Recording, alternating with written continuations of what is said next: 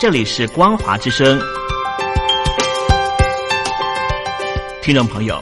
从现在开始，请您一起来关心最近发生的新闻事件。欢迎收听光华随身听。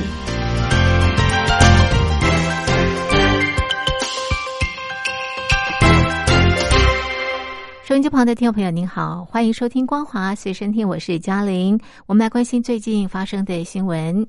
奈及利亚东北部动荡不安的博尔诺州，十一月二十八日下午发生了一场泯灭人性的恐怖攻击事件。一批从西北荒漠跨越一千多公里前来打工的外省农民工，二十八日在博州首府郊区十公里处的水稻田地里，遭到恐怖组织博科圣地包围屠杀。一开始，奈及利亚官方只算到四十三具尸体。但是，联合国驻地联络员二十九日傍晚却证实，遇害人数超过一百一十人，是奈及利亚年内爆发的最惨恐攻。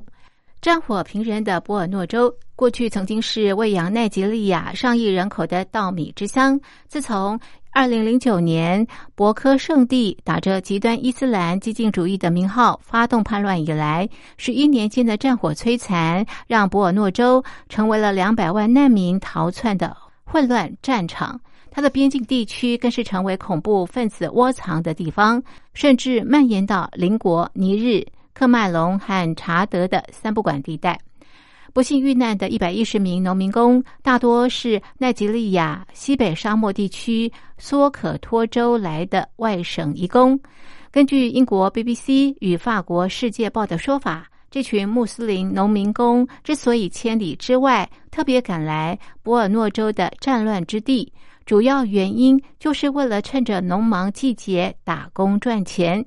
因为亳州常年战乱，导致劳动人口严重外流，特产的稻米粮作又是联合国与奈及利亚政府联手投资的地方振兴重点产业，不料竟因此遭遇恐怖攻击，让这批外地农民客死异乡。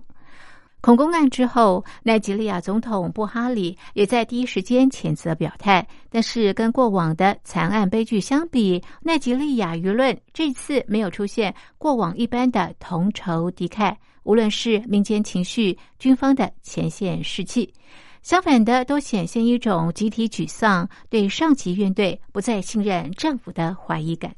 事实上，在今年十月份，奈及利亚全境才因为反警察暴力的民间示威，引爆了各地一系列失控的反政府抗争。过程中，奈及利亚的第一大城拉各斯更是一度进入紧急状况。奉命出动恢复秩序，但是却不受地方政府指挥的奈及利亚军队，更是在宵禁期间无端开火扫射、杀害近百名示威群众。拉各斯军队开火事件随后引爆了极为严重的政府信任危机。但是否认开火杀人，而且不承认目击影片与之有关的奈及利亚军方之后，仍继续协同警察全程肃清。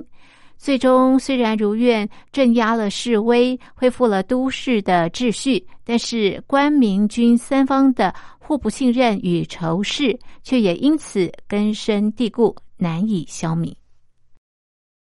美国加快驱逐中国概念股下市步调。美国众议院周三将以快速程序表决外国公司问责法，限制中国大陆企业在美国交易所上市。除了在美国上市的中企必须接受美国监管，还要求中国企业证明不受中共政府控制。此立法可能使大量中概股被驱逐美国股市。美国众议院预定周三审议外国公司问责法。彭博资讯报道，众院将采取快速程序进行表决，不需额外辩论，也不能再添加条款，必须获得出席议员三分之二的投票赞成就可以通过。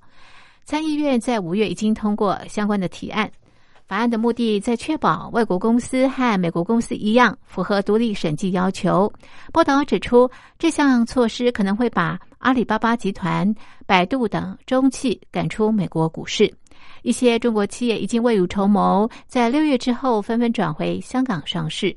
提案人之一的共和党籍联邦参议员甘乃迪表示，目前的政策让中国大陆企业可以无视美国企业遵守的规定，非常有害。这使得美国的家庭与劳动者面临大学基金与退休积蓄完蛋的危险。我在两党的同僚都认识到这项事实，现在有解决办法。甘乃迪与民主党籍参议员范霍伦共同提出外国公司问责法。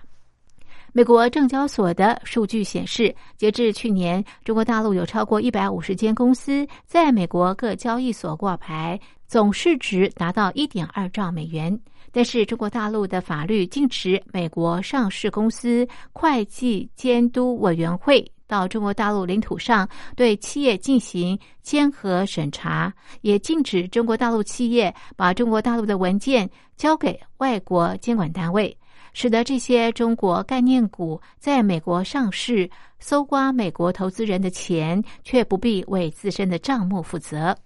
今年四月，号称中国星巴克的瑞幸咖啡终于承认财报造假，六月底下市。在美国纳斯达克交易所，只有风光上市一年的股票，最高曾经达到一百二十六亿美元市值，随之蒸发，投资人血本无归。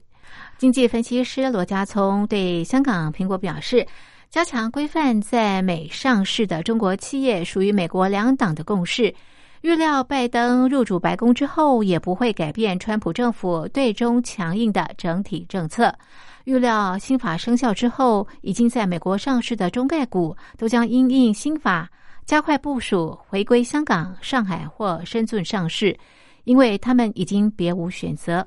罗家聪认为，新规定势必影响中概股的股价表现，基金可能会减持，导致股价低迷。他预料不少中概股会自动逝去下市，以免越晚退场损失越大。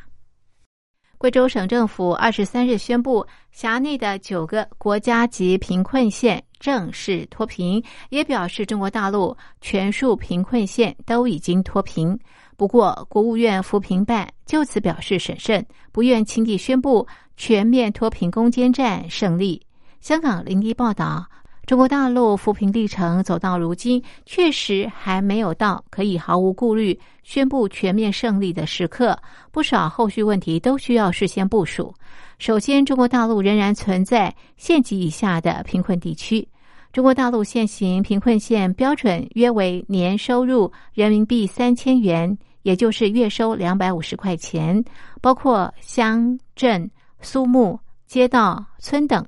还有一定数量的贫穷人口需要协助。另外，地区之间的差异也不能忽视，尤其是边疆地区。比如，二零一八年底，全中国大陆的贫困发生率是百分之一点七，而西藏二零一九年初是百分之八，南疆是百分之十点四，云南为百分之四点八。报道说，如果单单看到县级贫困区摘帽，就认为消除贫困容易忽视更基层的现实，以及在二零一九冠状病毒疾病的疫情之下，如何防堵反贫的发生。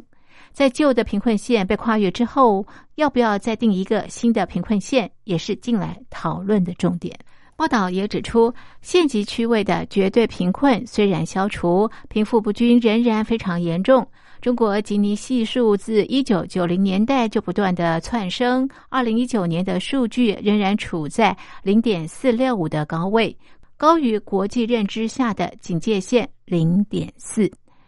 报道还特别提到，扶贫的过程当中，施政者常常只关注物质基础的改善，却没有充分考虑到当地历史文化、族群与生活形态。以上是本节的光华随身听，谢谢您的收听，我是嘉玲，我们下次见，拜拜。